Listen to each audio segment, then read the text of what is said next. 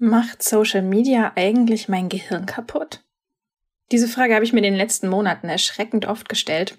Und ich finde ja auch, dass dieses Thema irgendwie mit Scham behaftet ist. Ich musste mir nämlich eingestehen, dass ich als erwachsene Frau genauso dem Sog sozialer Medien erliegen kann wie Teenager oder noch jüngere Menschen. Egal, für wie clever, stark und selbstbestimmt wir uns halten, digitale Medien beeinflussen uns. Und das leider nicht immer zum Positiven. Und die Auswirkungen habe ich in letzter Zeit sehr deutlich zu spüren bekommen. Ich hatte im November und im Dezember eine Phase, in der ich mich wirklich kaum noch auf meine Arbeit konzentrieren konnte. Und damit bin ich ganz sicher nicht allein. Höchste Zeit also, in dieser Podcast-Folge den eigenen Technologiekonsum mal zu hinterfragen und sich Freiraum und Lebensqualität zurückzuerobern. Für die, die Mut über Angst stellen. Für die, die Nein sagen, einfach weil es richtig ist. Für die, die entschlossen ihren Weg gehen. Für die, die still und stark sind. Für, Für dich. dich.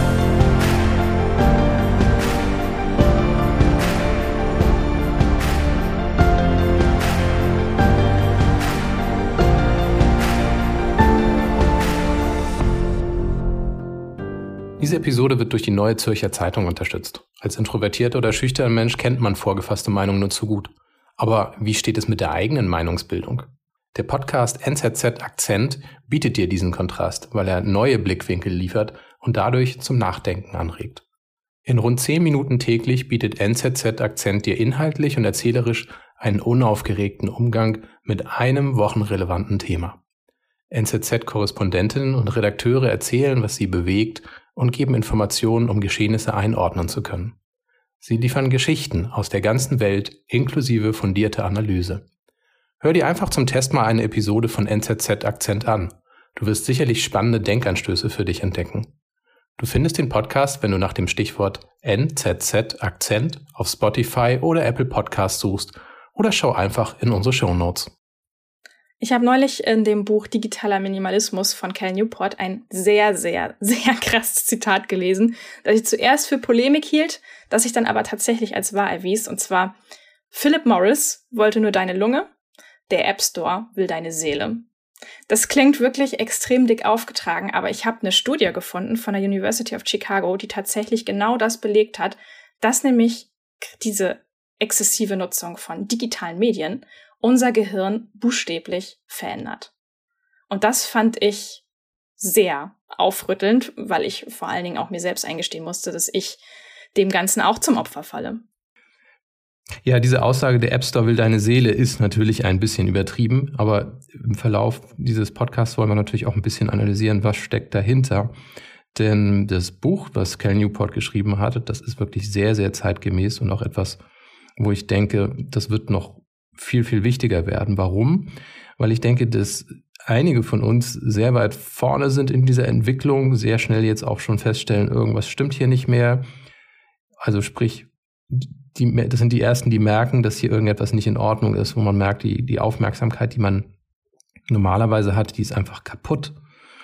Und es sind nicht die Apps im Allgemeinen, aber es ist die Art und Weise, wie manche Apps mit einem arbeiten und wie wir uns auch daran gewöhnt haben, mit manchen Dingen umzugehen. Und manch einer merkt die Nebenwirkungen dann halt schneller als andere, die vielleicht manche Sachen auch jetzt, jetzt noch entdecken. So, und das ist ein Punkt, wo wir vielleicht auch mal einsteigen können, dass man wirklich davon spricht, dass es hier um eine Art Sucht geht, letzten Endes. Und das ist etwas, was du auch für dich bemerkt hattest wo du auch letzten Endes angefangen hast, drunter zu leiden, wenn ich dich richtig verstanden habe. Mhm. Ja, also ich hatte im November, Dezember rum so eine Phase, da ging es mir wirklich gar nicht gut. Ich konnte mich wirklich null noch auf meine Arbeit irgendwie konzentrieren.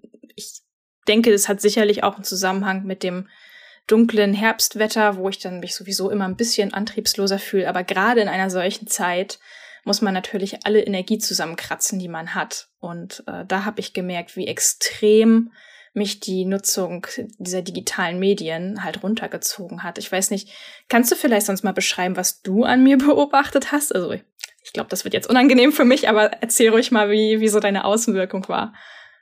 Also was ich merke, ist halt einfach, dass da eine Reizbarkeit entstanden ist, wo ich mich frage, was in aller Welt habe ich falsch gemacht in dem Moment? Und die Antwort ist vermutlich nicht viel. Das ist tatsächlich, wo man merkt, in dem Moment, wo, wo du in diese App-Nutzung versunken bist, von, von einer Nachricht zur nächsten hüpfst, scheint das erstmal sehr, sehr reizvoll natürlich zu sein. Deswegen macht man das ja.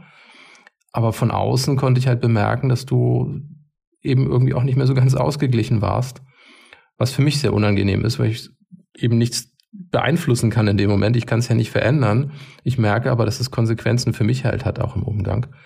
Und das ist eigentlich, finde ich, ein interessanter Punkt, dass man sich das selber vielleicht gar nicht erstmal so eingestehen mag, aber dass eben das Umfeld bemerkt, irgendwas stimmt jetzt nicht mehr und diese Reizbarkeit ist einfach da, weil man letzten Endes überreizt ist, muss man ja auch sagen. Mhm. Ja, das ist dasselbe, was ich an mir tatsächlich dann auch beobachtet habe. Ehrlich gesagt, es ist ein bisschen blöd, das zuzugeben, weil ich mir irgendwie so auch denke, ja, meine Güte, ich bin doch eine erwachsene Frau, wie kann es das sein, dass ich mich davon so einlullen lasse, ähm, um dafür mein Bild zu finden? Also manchmal fühlt sich das halt wirklich so an, wie, wie so eine Katze, die mit so einem Wollknäuel spielt. In meinem Gehirn ist das Wollknäuel. Also nicht schön. Ich habe wirklich gemerkt, dass ich meine, also meine Stimmung schwankte tatsächlich stärker. Meine Konzentration hat massiv gelitten in der Zeit, wo ich das wirklich viel genutzt habe. Und auch diese innere Unruhe, diese Zappeligkeit, die stieg total an. Also sogar bis hin zur Angst. Also, dass ich mich einfach unterschwellig ängstlich und unsicher und ja, unausgeglichen gefühlt habe und gar keinen echten Grund dafür benennen konnte. Und das, das fand ich tatsächlich sehr erschreckend. Hinzu kam auch noch, ich glaube, du hattest mir dann auch öfter mal das Feedback gegeben, dass ich überhaupt nicht mehr richtig zuhöre. Also Aufmerksamkeitsspanne einer Amöbe. Es ist nicht cool, aber es ist zumindest eine Sache, die man selber in der Hand hat. Und deswegen machen wir auch diese Podcast-Folge. Und äh, ich hatte eben in diesem Zuge dann das Buch Digitaler Minimalismus von Cal Newport gelesen. Und ich muss vielleicht mal vorweg schicken, also es geht jetzt hier gar nicht darum, wir sind jetzt keine Hardliner, ne? Also wir verteufeln jetzt nicht irgendwie digitale Medien oder so, gar nicht. Aber es geht um den bewussten, also um den selbstbestimmten Umgang damit, dass man das kontrollieren kann, damit es nicht einkontrolliert. Und dass man seine Lebensqualität steigern kann und die Zeit, die man für wichtige Ziele haben möchte, dass man, dass man die wirklich bekommt und nicht vertrödelt, weil man wieder die Kontrolle über das Scrollen verloren hat. Genau. Mhm. Vielleicht ein Punkt, das ist ja faszinierend. Ich habe parallel ein anderes Buch gelesen. Da geht es eigentlich um Introversion. Und die Frage ist, da wir ja nur sehr viele Intro, eher tendenziell introvertierte Hörer und Hörerinnen haben, was macht denn so einen Introvertierten aus? Und da gibt es einige Indizien. Es ist jetzt nicht irgendwie kann man jetzt nicht final sicher sagen, dass es das einzige ist, aber ich denke, es spiegelt sehr gut das tägliche Erleben wieder. Und zwar geht es um den Botenstoff des Dopamin im Gehirn. Und das erklärt vieles auch von dieser Überreizung im Übrigen. Deswegen war es für mich sehr interessant. Und zwar ist es so, dass Dopamin prinzipiell, wenn es in der richtigen Menge und richtige Menge heißt, für den, das Individuum die richtige Menge vorhanden ist, dass man dann eben sich sehr angeregt fühlt, zufrieden ist, glücklich ist und dass es eben sich gut anfühlt. Wenn man zu wenig Dopamin im Körper hat, dann wird man träge, lethargisch. Und jetzt kommt man an den Punkt, wenn man zu viel Dopamin hat, fühlt man sich überreizt. Und jetzt der große Unterschied zwischen Menschen, die extrovertiert eher sind und introvertiert. Introvertierte Menschen haben eine höhere Empfindlichkeit für Dopamin. Das heißt, die reagieren eigentlich recht gut auf Dopamin. Extrovertierte sind da recht unempfindlich, brauchen also wesentlich höhere Dosen Dopamin, damit bei ihnen überhaupt was anspringt. Damit sie sich halt wohl und gut stimuliert fühlen. Genau, richtig so. Und aus diesem einfachen Verständnis heraus kapiert man dann auch, warum ein introvertierter Mensch relativ schnell mit dem, was er an, an Input bekommt, eigentlich schon genügend Stimulation hat, um zufrieden zu sein. Der Extrovertierte nicht. Das lassen wir jetzt mal einfach so stehen. Es zeigt aber eben auch, dass so mancher Medienkonsum zu einer Überreizung dann führt, wo man sagt, ja, das erzeugt Dopamin, das fühlt sich erstmal gut an und danach kommt aber der dicke Kater, wo man einfach merkt, oh, das war jetzt aber zu viel, mir geht's nicht gut und ich reagiere eben eben unausgeglichen danach. Genau, und man, man schafft es eben dann auch in dem Moment nicht, die Reißleine zu ziehen, weil eben diese Apps und auch Nachrichtenseiten, muss man ja teils auch mal sagen, so konzipiert sind, dass du ja auch möglichst viel Zeit dort verbringst und dass es dir so schwer wie möglich gemacht wird, da wieder runterzukommen, weil immer wieder ein neuer Reiz ausgespielt wird, der dich auf irgendwas Interessantes hinweist. Ja, und das Interessante ist auch, was ich merke, eben Leute, die wirklich vorankommen und auch erfolgreich sind, die sind in der Lage, diese Ablenkungen letzten Endes vorab zu erkennen, zu sagen, nee, weißt du was, ich habe hier ein Ziel, wie kriege ich das abgeschaltet? Also eine Freundin von uns beiden, die hatte sich gerade ein neues äh, MacBook gekauft und der hatte ich dann halt gezeigt, wie man die ganzen Benachrichtigungen zeitweise ausblenden kann. Und sie meinte, oh, das ist super, wenn ich hier etwas studieren möchte, dann weiß ich, wie ich das alles abschalten kann. Also wirklich eine sehr bewusste Erkenntnis, wo ich sage, ich kann das nicht gebrauchen, weil ich ein Ziel vor Augen habe. Das viel größere Problem von den meisten von uns ist aber, dass wir eigentlich nicht unbedingt immer konkrete Ziele verfolgen, dementsprechend uns einfach allen Kanälen öffnen und nachher nicht wissen, wie uns geschehen ist. Ja, das stimmt. Ja, das ist ein guter Punkt. Aber auch mit diesen ähm, Push-Notifications ich habe gedacht, es wäre so Basiswissen, dass man sowas nicht angeschaltet haben sollte.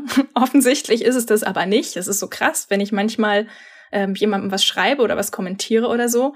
Ich krieg innerhalb von zwei Sekunden eine Antwort und das, da muss ich natürlich davon ausgehen, dass diejenige Person wahrscheinlich einfach eine Push-Nachricht bekommen hat, um darüber informiert zu werden, dass ich sie gerade, äh, dass ich ihr gerade was geschrieben habe. Also es ist absolut kein Basiswissen scheinbar, weil sehr viele Leute diese Push Notifications scheinbar nutzen. Und ähm, das ist natürlich eine massive Reizüberflutung, wenn man das vor allen Dingen auch für mehrere Apps aktiv hat. Ja, und es entsteht auch definitiv eine Abhängigkeit. Also man muss sich jetzt nicht schlecht fühlen und sagen, oh, ich bin doch aber jetzt nicht drogenabhängig oder so. Darum geht es gar nicht. Es ist einfach, natürlich löst es einen, einen positiven Reiz in mir aus, wenn ich von jemandem eine Nachricht bekomme. Oh, was will der von mir? Und, und das ist mit jemandem, mit dem ich auch gerne in Kontakt sein möchte. Und das ist alles gut und schön. Das Problem ist bei Social Media Apps, dass es ja ein Mix ist aus persönlichen Nachrichten und irgendjemand hat hier gerade irgendwas Neues gepostet.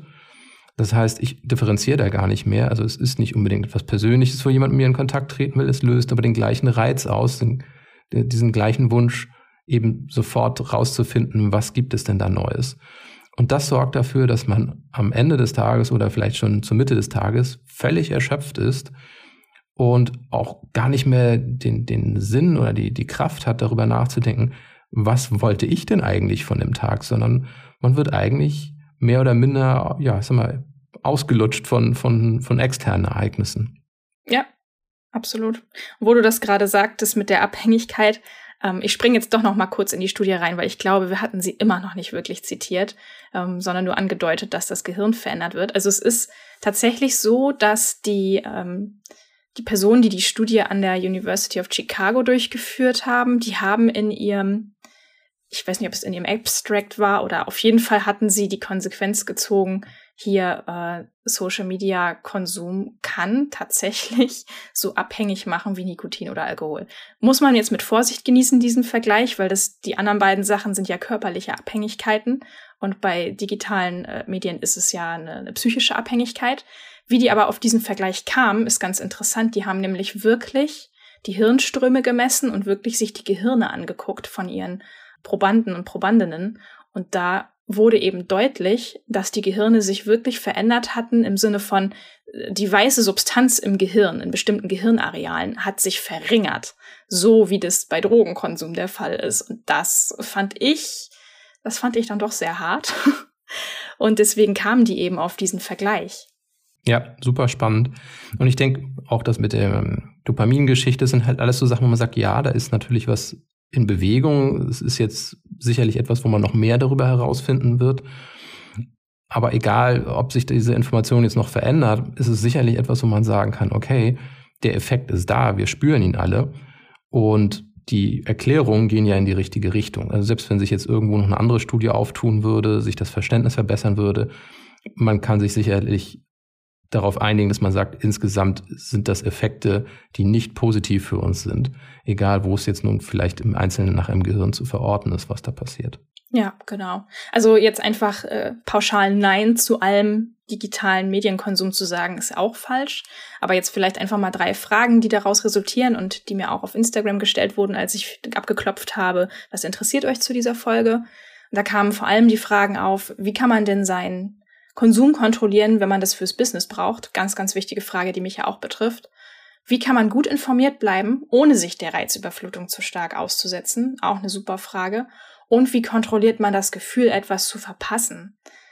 Ich, ich kann sonst einfach mal direkt mit der letzten Frage anfangen, weil die total leicht zu beantworten ist. das, das muss man nicht kontrollieren. Man muss gegen diesen FOMO, also Fear of Missing Out, gar nichts machen, weil der legt sich von ganz alleine in dem Moment, wo man mal einen Cut macht und sich mal eine Runde auf Social Media Detox setzt. Also wirklich, wirklich sehr erstaunlich. Ich hatte dann meinen Konsum sehr runtergefahren, nur noch ganz sporadisch reingeguckt, wirklich nur noch das Minimum gemacht, auch businesstechnisch. Also ich habe weiterhin Dinge gepostet, die äh, wichtig waren für unsere Inhalte. Ich habe aber nicht mehr groß darauf reagiert und auch nicht mehr ständig nachgeguckt, ob jetzt viele Kommentare da sind oder so. Jedenfalls, da habe ich schon an Tag drei gemerkt, dass dieses Gefühl, was zu verpassen, von völlig alleine einfach nachgelassen hat. Also da muss man gar nicht aktiv irgendwie gegensteuern. Es reicht tatsächlich schon, wenn man sagt, Mensch, ich mache jetzt hier mal einen Cut und beobachte mal, wie ich mich selber verhalte und wann mein Arm hier wirklich äh, so ungesteuert oder fast, fast von alleine irgendwie zum, zum Smartphone geht. Und das, das hält von ganz alleine auf tatsächlich. Mhm. Bleiben wir mal beim Thema Gefühl. Also am Anfang ist ja dieses Gefühl, ich könnte was verpassen und, und, und wenn ich diese Nachricht nicht bekomme, dann, dann, dann, dann fehlt mir was. Was einem wahrscheinlich erstmal fehlt, ist höchstens der Dopaminkick, aber dafür kommt man ja auch aus der Überreizung raus. Aber wie hat sich dieses Gefühl, nachdem sich das Gefühl gelegt hatte, was hast du für neue Gefühle gehabt, wo du sagst, okay, was kommt danach? So schön. so schön. Ja, Zeit, Energie, Ruhe. Ich habe ja vorhin gesagt, ich hatte ein starkes Level an ähm, Zappeligkeit, also dieses dieses dieses Rasen der Gedanken. Ich weiß nicht, ob das jemand kennt, aber also nicht nicht dieses körperliche zittrige, sondern dieses dieses rasende Gehirn. Also dass ich einen Gedanken nach dem anderen habe und ich ich kann keinen davon so richtig fassen. Es geht alles zu schnell und es dreht sich alles irgendwie nur noch und ich kann mich nicht mehr auf eine Sache konzentrieren. Das war danach weg. Also es war wirklich sofort wieder weg und ich konnte klar denken.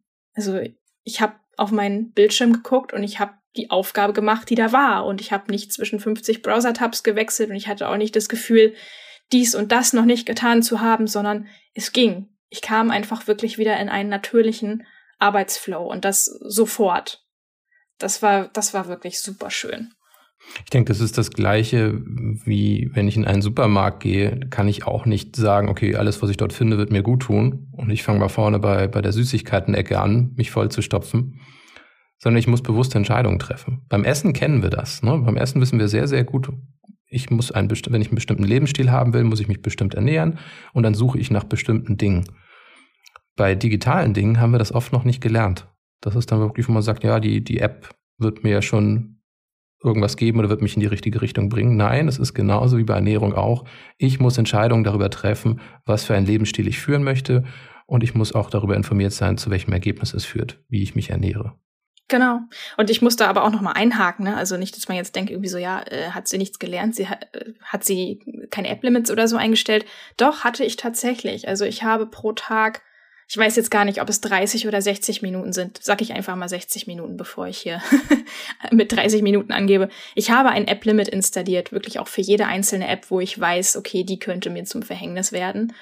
Und diese App-Limits habe ich auch eingehalten. Das Ding ist nur, dass das App-Limit alleine für ein gewisses Zeitkontingent noch nicht diesen Effekt bringt, weil ich ja trotzdem über den Tag verteilt ständig reingucken kann. Wenn ich irgendwie zehnmal am Tag da für ein paar Minuten reingucke, zehnmal ist ja noch äh, nett ausgedrückt, wahrscheinlich sind es 30, 40, 50 Mal.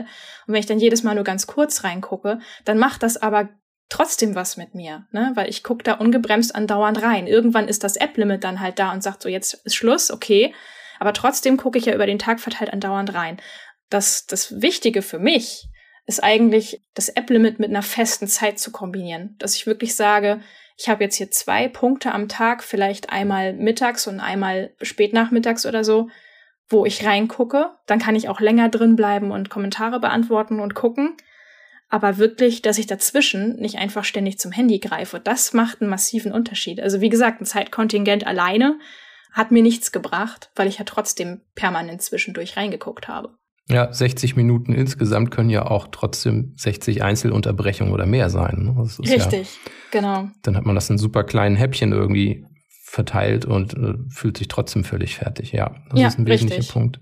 Ein anderer Punkt, der ja auch als Leserfrage kam, ist, wie kann man gut informiert bleiben, ohne sich der Reizüberflutung so stark auszusetzen? Ich glaube, das ist zweigeteilt. Ich denke, zum einen ist es so, dass man sich mal darüber im Klaren sein muss, dass ich nicht jede Information brauche. Nicht alles, was auf der Welt passiert, hat irgendwie eine Auswirkung direkt auf mein Leben. So, wenn es aber keine Auswirkung hat, dann ist es eine unnötige Sorge, die ich mir vielleicht auch auflaste. Das heißt, dieser unausgesprochene Glaubenssatz, ich muss gut informiert sein, sprich, wenn ich nicht gut informiert bin, dann verpasse ich etwas. Das ist der Fehler. Vieles von dem, was Information ist, muss ich nicht wissen, weil es mein Leben nie wirklich betreffen wird. Deswegen finde ich aber auch zum Beispiel Podcasts ganz gut, um sich wirklich über das Nachrichtengeschehen zu informieren, weil du in einer Podcast-Folge sehr kompakt das Wissen vermittelt bekommst und du bist dann informiert und zwar in zehn Minuten. Und ein Podcast hat ja nicht wie, wie ähm, so ein Endlos-Feed, dieses, dass du gleich in die nächste Folge rutschst oder so, sondern du hast dann diese Folge gehört, du bist informiert und du kommst auch wieder raus. Wenn ich eine Website öffne von einschlägigen Nachrichtenportalen, da komme ich nicht so schnell wieder runter, weil immer eine neue Schlagzeile kommt und also ich werde da wirklich in so einem Loop ge äh, gefangen. Und deswegen finde ich es eigentlich mit Podcasts total spannend, informiert zu bleiben, weil ich da wirklich nicht in diesen Strudel reinrutsche. Auch eine neue Erkenntnis übrigens von mir. Vielleicht mal so ein bisschen die Erkenntnis, wir, glaube ich, würden oft sagen, hey, ich habe nicht so viel Zeit und der Tag ist so stressig. Aber versuch mal 15, 20 Minuten nichts zu tun. Das ist unerträglich. und das ist der Punkt, wo wir merken, ah ja, okay, also 15 Minuten, 20 Minuten nichts zu tun, das geht nicht. Dann greife ich mal schnell zum Handy, guck mal, was das Neues ist. Und wenn da nichts Neues ist, dann gucke ich, ob ich irgendwas Neues finden kann. Das ist nämlich, was in der Realität passiert. So, und wenn wir bei 15, 20 Minuten es nicht aushalten, nichts zu tun, dann kann ich mich auch fragen, okay, kann ich irgendetwas mir angucken, was einen längerfristigen Nutzen hat, als eine Nachricht, wo in einer halben Stunde steht, ah, übrigens Update, hier hat sich wieder was verändert. Das tut nicht gut, aber eben so ein Podcast oder von mir ist auch ein Buch oder ein Hörbuch. Das sind Sachen, wo ich das Gefühl habe, dafür habe ich keine Zeit. Also acht Stunden Hörbuch, das ist ja viel zu viel. Mhm. Aber wenn ich mir genau in dieser Zeit, wo ich 15 bis 20 Minuten nichts zu tun habe, dann lieber sage, okay, jetzt fange ich mal das Hörbuch an, dann habe ich etwas, was mir gut tun wird, weil es eben auch eine, ein Informationsmedium ist oder ein Medium ist, wo ich sage, okay, das ist darauf ausgelegt, wirklich tiefergehende Dinge zu vermitteln. Dann habe ich mehr davon, als wenn ich eben hunderte von Einzelnachrichten konsumiere, nur damit mein Gehirn beschäftigt bleibt. Weil Fakt ist, unser Gehirn will immer was zu tun haben. Die Frage ist nur, was geben wir ihm zu tun und welche Auswirkungen hat das? Und das ist eigentlich sogar das Interessante. Das Gehirn will ja immer was zu tun haben, es darf aber gar nicht immer was zu tun haben. Das ist gerade, wo du eben sagtest, wenn wir mal allein sind. Und das ist ein Satz, der mir zum Beispiel aus dem Buch Digitaler Minimalismus auch sehr, sehr hängen geblieben ist. Wir müssen wieder lernen, mit unseren Gedanken alleine zu sein. Das, das war ein Kapitel, das ich sehr, sehr spannend fand, weil ähm, Cal Newport dort darauf einging, was es eigentlich bedeutet hat, ne, diese ganzen digitalen Technologien, dass die dazu geführt haben, dass wir quasi die Einsamkeit verloren haben. Und damit ist nicht gemeint, irgendwie alleine in einem Raum zu sein oder irgendwie in die Berge zu flüchten und alleine auf Wanderschaft zu gehen und sich von allem abzuschotten, sondern damit ist wirklich einfach nur gemeint, mit den Gedanken allein zu sein. Weil wenn man das mal so reflektiert, ja, also wenn ich irgendwo in einer Schlange, in einer Supermarktkasse stehe, was mache ich? Ich gucke auf dem Handy, ob da irgendwas Neues ist oder so. Also ich kann nicht mal irgendwo Wartezeit verbringen, ohne mich zu beschäftigen. Und, und das ist dieses Gefährliche, weil das Gehirn diese Pause aber einfach braucht. Also dieser Leerlauf muss einfach da sein, damit sich das Gehirn erholen kann. Und das ist etwas, das es ja mittlerweile fast gar nicht mehr gibt. Also wir sind kaum noch mit unseren Gedanken allein und brauchen das aber eigentlich sehr dringend. Ja, und klar, in der Zeit arbeitet das Gehirn ja eben auch. Die Frage ist nur mit, womit hält man es beschäftigt? So, und wenn das immer so die kleinen Häppchen sind, wo ich sage, das sind so, so die, die permanenten kleinen Gummibärchen, ja, das würden wir Kindern nicht erlauben, weil wir sagen, nee, das ist nicht gut, aber wir selber erlauben uns das digitale Äquivalent davon. Was passiert in dem Moment, wo ich erstmal nichts zu tun habe? Dann beschäftige ich mich eigentlich mit dem, was ich noch im Kopf habe. So, wenn das langanhaltende Themen sind, wo ich sage, ich habe hier über ein Buch gerade etwas gelesen, darüber muss ich nachdenken, wie passt das zu meinem Leben, dann habe ich etwas Sinnvolles in dieser Zeit, worüber ich nachdenken kann.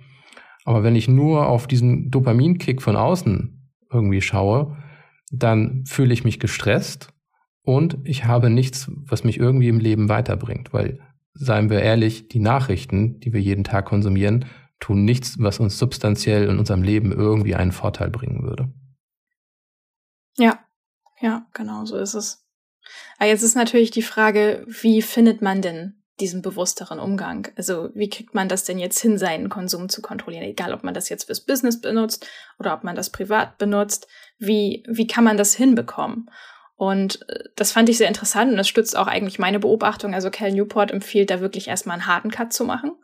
Also sich wirklich quasi erstmal auf Diät zu setzen und wirklich erstmal alles zu deinstallieren und zu gucken, was brauche ich davon dann überhaupt noch?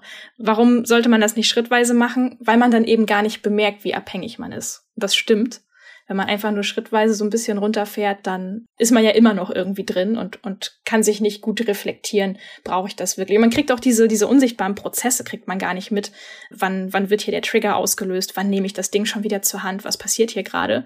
Das kriegt man echt nur mit, wenn man einfach mal alles auf Null runterfährt und äh, nach einem gewissen Zeitraum, also er empfiehlt 30 Tage, muss man nicht unbedingt 30 Tage machen, ist aber, glaube ich, ganz wirksam. Dann fährt man langsam wieder hoch. Ne? Aber man fährt dann nicht einfach wieder hoch wie vorher, sondern man durchläuft wirklich so einen Prozess, in dem man das validiert, was man in der Zeit wirklich vermisst hat und was nicht. Und ich denke, das ist so ein bisschen auch der Punkt, wo man dann merkt, naja, ich bin ja erwachsen und ich habe da jetzt auch gerade Lust zu, das Handy in die Hand zu nehmen oder das Tablet oder sonst was. So, und das ist so ein bisschen der Punkt, wo man sagen würde, ja, man muss aber auch das Thema Selbstführung hier mal irgendwie erwähnen, dass man sagt, ja, natürlich bin ich erwachsen, ich darf alles, aber das heißt nicht, dass alles mir gut tut. Und manche Dinge habe ich nicht gelernt. Also nur weil ich in etwas Freude habe, heißt es nicht, dass es mir gut tut. Ich glaube, wir sind uns alle einig, dass wir, wenn wir Schokoladentafeln verputzen, weil wir Spaß daran haben, trotzdem irgendwo wissen, dass wir das nicht unbedingt auf Dauer machen sollten. Und so ist es eben mit digitalen Dingen auch. Man sagt, nee, Moment mal, vielleicht muss ich hier auch lernen, Selbstkontrolle, Selbstführung in diesem Bereich zu entwickeln, den ich vorher vielleicht gar nicht so wahrgenommen habe, dass es hier notwendig wäre, das zu lernen. Mhm. Genau, das sagt auch Cal Newport, ne, dass man lernen muss, zwischen Bequemlichkeit und Notwendigkeit zu unterscheiden. Und ich glaube, das ist auch etwas, das sehr wichtig ist, das, was ich auch für mich gemerkt habe, wenn ich Kontakte aufbaue, also ich nutze die sozialen Medien ja wirklich auch, um geschäftliche Kontakte zu knüpfen. Und äh, ja, also LinkedIn ist eine Business-Plattform, aber tatsächlich habe ich die meisten Business-Kontakte über Instagram kennengelernt. Und äh, da merke ich aber auch, wie wichtig das ist, diese Kontakte in die Offline-Welt zu holen. Also, dass man sich nicht nur ständig dann über die DMs austauscht, sondern dass man wirklich sagt, Mensch, lass Nummern tauschen. Wir unterhalten uns jetzt hier offline weiter. Oder wir verabreden uns mal bei Zoom. Ne? Also das, das ist total wichtig. Das ist nochmal zu diesem Punkt Bequemlichkeit und Notwendigkeit. Nein, also man, man braucht nicht zwingend diese App, um weiterhin sich dort unterhalten zu können. Es ist bequem, aber sinnvoller ist es wirklich zu sagen, Mensch, wenn mir diese Kontakte wichtiger sind, dann lass uns doch die Nummern austauschen. Ja, und vor allem ist es auch dieser, dieses Fear of Missing Out, dieser toxische Mix aus persönlichen Nachrichten, also DMs, wie du es eben sagtest, und eben zusätzlichen Benachrichtigung sagt, irgendjemand hat hier irgendwas Neues gepostet oder auf irgendwas reagiert. Klar kann ich dann von dieser Social Media App nicht lassen, weil ich verpasse ja tatsächlich was, sogar die persönlichen Nachrichten. Aber deswegen das Medium zu wechseln, das ist eigentlich das Clevere daran. Und es ist für einen persönlich ja auch eine Überlegung. Sagt, ist mir dieser Kontakt so wichtig, dass ich bereit bin, meine Handynummer vielleicht zu geben oder zumindest meine E-Mail-Adresse? Dann lohnt sich das. Wenn ich aber zu dieser Frage schon Nein sagt, nee, und ich weiß nicht, was passiert, wenn ich dem meine privaten Kontakte gebe, ja, dann sollte ich mir vielleicht überlegen, ob ich mit, ob das der Grund ist, auf dieser Plattform zu bleiben, weil das sind keine Kontakte, die ich wirklich benötige. Und da kommen wir eigentlich auch auf den Qualitätsfaktor, weil es geht nicht darum, wie viele Kontakte ich habe. Und das merke ich auch oft, wo es darum geht, ah, mit wie vielen Leuten kann ich Kontakt halten, wie groß ist mein Netzwerk. Und ich mir denke, nee, eigentlich ist die Frage, wie gut, wie wertvoll war der Austausch mit den Personen. Weil nur sich schnell viel hin und her zu schreiben, also wieder diesen Dopaminkick zu bekommen, das ist kein Qualitätsmerkmal. Und das ist auch nichts, wo ich nachher drauf bauen kann oder was ich als Bereicherung empfinde. Und sich diese Frage zu stellen, zeigt einem eben auch, wie wichtig etwas ist oder ob man sich einfach nur beschäftigt hält. Und das ist auch, denke ich mal, gerade im, im beruflichen wieder diese Fragen, ja, was soll ich aber machen, wenn ich darauf angewiesen bin?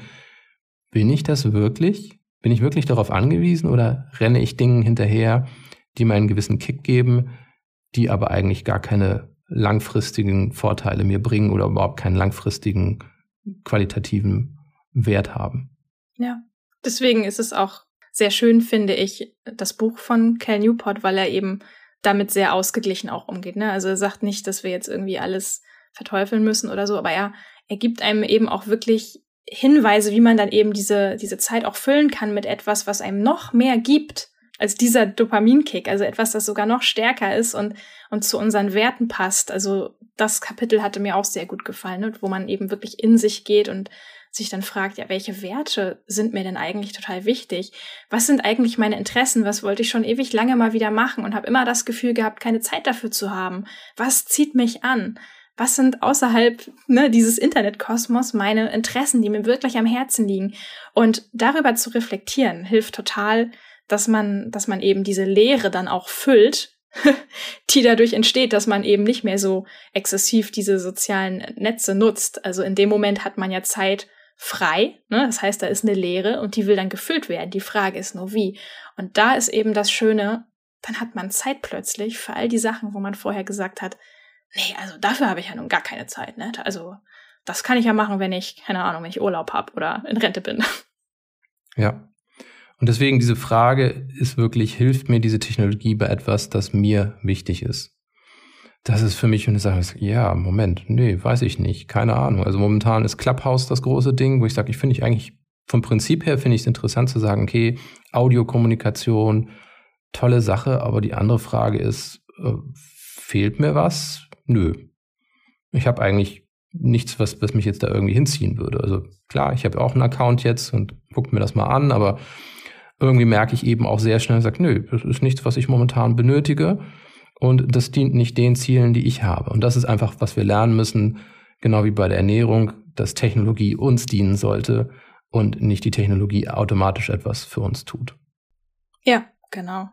Ja, ich denke, wir könnten dieses Thema noch endlos weiter vertiefen. Ich glaube, diese eine Folge hat jetzt gerade mal so gereicht, um das zu streifen. Aber wir haben auch zum Thema Konzentration ne, und zum Thema Klarheit hatten wir auch noch eine andere Podcast-Folge gemacht. Das ist die Nummer vier, wie man seine Konzentration steigern kann, auch anhand von richtig guten Studien belegt, wie man es wirklich schafft, auch die Reizüberflutung zu reduzieren. Dann habe ich auch noch mal einen Artikel geschrieben, ähm, zum Thema digitaler Frühjahrsputz. Da habe ich mal aufgeschrieben, wie ich das eigentlich mache, weil ne, wir haben ja jetzt März und äh, da juckt es einem auch ja irgendwie immer so ein bisschen in den Fingern, mal so ein bisschen Ballast abzuwerfen. Und dazu gehört natürlich auch der digitale Frühjahrsputz. Also den Artikel habe ich auch nochmal in den Shownotes verlinkt, wie ich da so vorgehe, wie ich dann so digital entrümpel. Und natürlich auch das Buch von Cal Newport. Ne? Also an dieser Stelle nochmal eine große Leseempfehlung. Hat mir wirklich in vielerlei Hinsicht die Augen geöffnet. Ja, sehr schön. Ich denke, was man merkt und was eigentlich auch unser Anliegen ist, ist wirklich Dinge zu vermitteln, die einen langfristigen Nutzen haben, die auch langfristig das Leben verändern können, eine, eine höhere Qualität dem Leben auch geben können. Genau. Und das ist auch so ein Punkt, den wir auch immer wieder in unserem Moodletter irgendwie auch aufzeigen. Das ist wirklich etwas, wo du mit sehr viel Zeiteinsatz dich auch bemühst, etwas zu schreiben, was wirklich wertvoll ist. Und das finde ich ist eben auch so ein guter Punkt. Es gibt einen Unterschied zwischen E-Mails und E-Mails. Also es gibt E-Mails, die lese ich, weil ich wirklich etwas davon habe. Und es gibt E-Mails, wo ich sage, okay, jetzt werde ich zum dutzendsten Mal heute darüber benachrichtigt, dass es eine Nachricht gibt. Und letzteres raubt mir echt die Nerven, wo ich sage, irgendwie, ja, kann man das nicht reduzieren. Und das andere ist dann wirklich, wo ich sage, okay, das ist wirklich hochwertige Information, da lohnt es sich drüber nachzudenken und das hält mich eben auch auf Kurs, weil das finde ich ist auch ein ganz wichtiger Punkt. Ich kann mich nicht von allem abschirmen und hoffen, dass ich dadurch irgendwo vorwärts komme, sondern ich brauche auch positive Unterstützung. Ich brauche Dinge, die mir Mut machen. Ich brauche mm, auch, ja, ist mal Input, der mir hilft zu sagen, okay, sei, sei ambitioniert, verfolg ein Ziel. Also ich brauche ein Umfeld, das mir gut tut. Und da ist es eben so ein Punkt, das ist das, was wir eben auch versuchen zu schaffen. Ein Umfeld, in dem man sich gestärkt und wahrgenommen fühlt und eben auch in seinen Zielen bestätigt. Ja, genau dafür ist der Moodletter eben auch wirklich schön. Ne? Das ist auch eine Sache, wo ich auch immer wieder teile, welche Erkenntnisse ich gerade dazu gewonnen habe. Ganz neue Sache zum Beispiel ist einfach auch, dass man den Mut alleine deswegen auch schon nicht immer haben kann, weil man sich in einem sehr energiearmen Zustand fühlt. Das habe ich gemerkt rund um den Jahreswechsel. Ne? Ich bin so ambitioniert gewesen, mir viele Dinge vorgenommen, wollte viel verändern, aber die Frage ist ja immer, in welchem Energiezustand fühle ich, bin ich gerade, ne? Also, wenn ich in einem energiearmen Zustand bin, weil mir zum Beispiel der Lockdown zu schaffen macht, dann muss ich mir aber auch einfach sagen, hey, jetzt ist gerade Selbstmitgefühl besser, als dir einzupeitschen. Also schön, dass du Lust auf Veränderung hast, aber Vielleicht kannst du das gerade nicht, weil dein Körper nicht so viel Energie hat wie sonst. Und das sind sehr, sehr wichtige Sachen, wo ich das dann eben auch teile und mitgebe, dass es eben total wichtig ist, darauf zu schauen, wie geht's mir eigentlich gerade. Es ist schön, wenn man Ziele hat, aber man muss sich auch Ziele setzen, die zu den eigenen Bedürfnissen und zu dem eigenen Energiezustand passen und dann eben auch Mut zu machen, ähm, nicht in dieser Leistungsdruckwelle immer mitzuschwimmen, ne? weil diesen Input, den kriegen wir ja sowieso von völlig alleine ständig von allen Seiten. Mhm. Vielleicht ein Tipp zum Abschluss noch, wer das Gefühl hat, hey, ich schaffe hier jetzt nicht 30 Tage irgendwie alles abzuschalten. Aus dem Artikel, den du mir gezeigt hast, gab es auch einen guten Tipp, wo man sagen kann, ich schiebe das auf. Also angenommen, ich kriege jetzt hier laufend Push-Nachrichten. Klar, die kann ich abstellen, das wäre die eine Sache, aber angenommen, es gibt Sachen, wo ich sage, hm, das interessiert mich und ich, das, das möchte ich irgendwie lesen, konsumieren, wie auch immer. Der Trick ist, die Sache aufzuschieben. Also sich erstmal zu sagen, hm, das lese ich nachher oder das lese ich erst morgen. und das ist tatsächlich eine Technik, wo man sagt, in dem Fall ist dieses Aufschieben sehr effektiv, weil dadurch kriege ich Abstand zu diesem Impuls, diesem Impuls einfach nachzugehen. Ich versage es mir aber nicht völlig, weil das ist, wir haben nicht ewig Willenskraft für alles, sondern einfach sagen, nö, nö, mache ich später, mache ich später. Und aus später wird dann vielleicht wirklich später oder eben einfach auch gar nicht. Ich habe so viel Abstand zwischen mich und diesen Impuls gebracht, dass ich dann nachher merke, ach, weißt du was, so wichtig war es jetzt doch nicht. Jetzt habe ich seit einer Woche diese Sachen nicht nachgeguckt. Hatte ich mir zwar vorgenommen, aber ich habe ja später gesagt, aber jetzt ist es doch nicht passiert und ich merke eigentlich, war es jetzt doch nicht so wichtig. Und das ist, was ich bei E-Mails manchmal auch mache, wo ich sage, nö, das lasse ich jetzt erstmal liegen und auf einmal hat die E-Mail ihre Halbwertszeit dann auch schon überschritten, merke ich, ach, war doch nicht so wichtig, darauf zu reagieren. Und das tut mir in dem Fall gut und das ist eben eine einfache Taktik, auch um einfach Distanz zu bekommen und auch wieder Klarheit im Kopf. Na, schau an, gibt's doch mal ein Gebiet, auf dem Prokrastination was richtig Gutes ist. ja, wir würden uns natürlich wie, wie immer darüber freuen, wenn wir von euch Feedback bekommen. Wir lesen zum Beispiel sehr, sehr gern auch die Rezensionen, die wir bei Apple Podcasts uns schreibt. Das ist für uns auch eine tolle Sache. Einerseits könnt ihr dadurch zeigen, dass es euch gefällt. Für uns ist aber auch tatsächlich eine Sache. Ich habe mir das als App installiert, dass ich immer wieder jeden Tag neu diese Rezensionen eingeblendet bekommen. Also für uns auch eine sehr schöne Motivation, auch weiterzumachen und auch eben zu sehen, wie geht es euch damit und wie können wir euch stärken.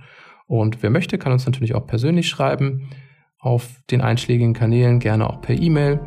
Und ja, wer weiter was nachlesen möchte, findet das bei uns in den Show Notes für den Podcast. Genau. Bis zum nächsten Mal. Ciao. Ciao.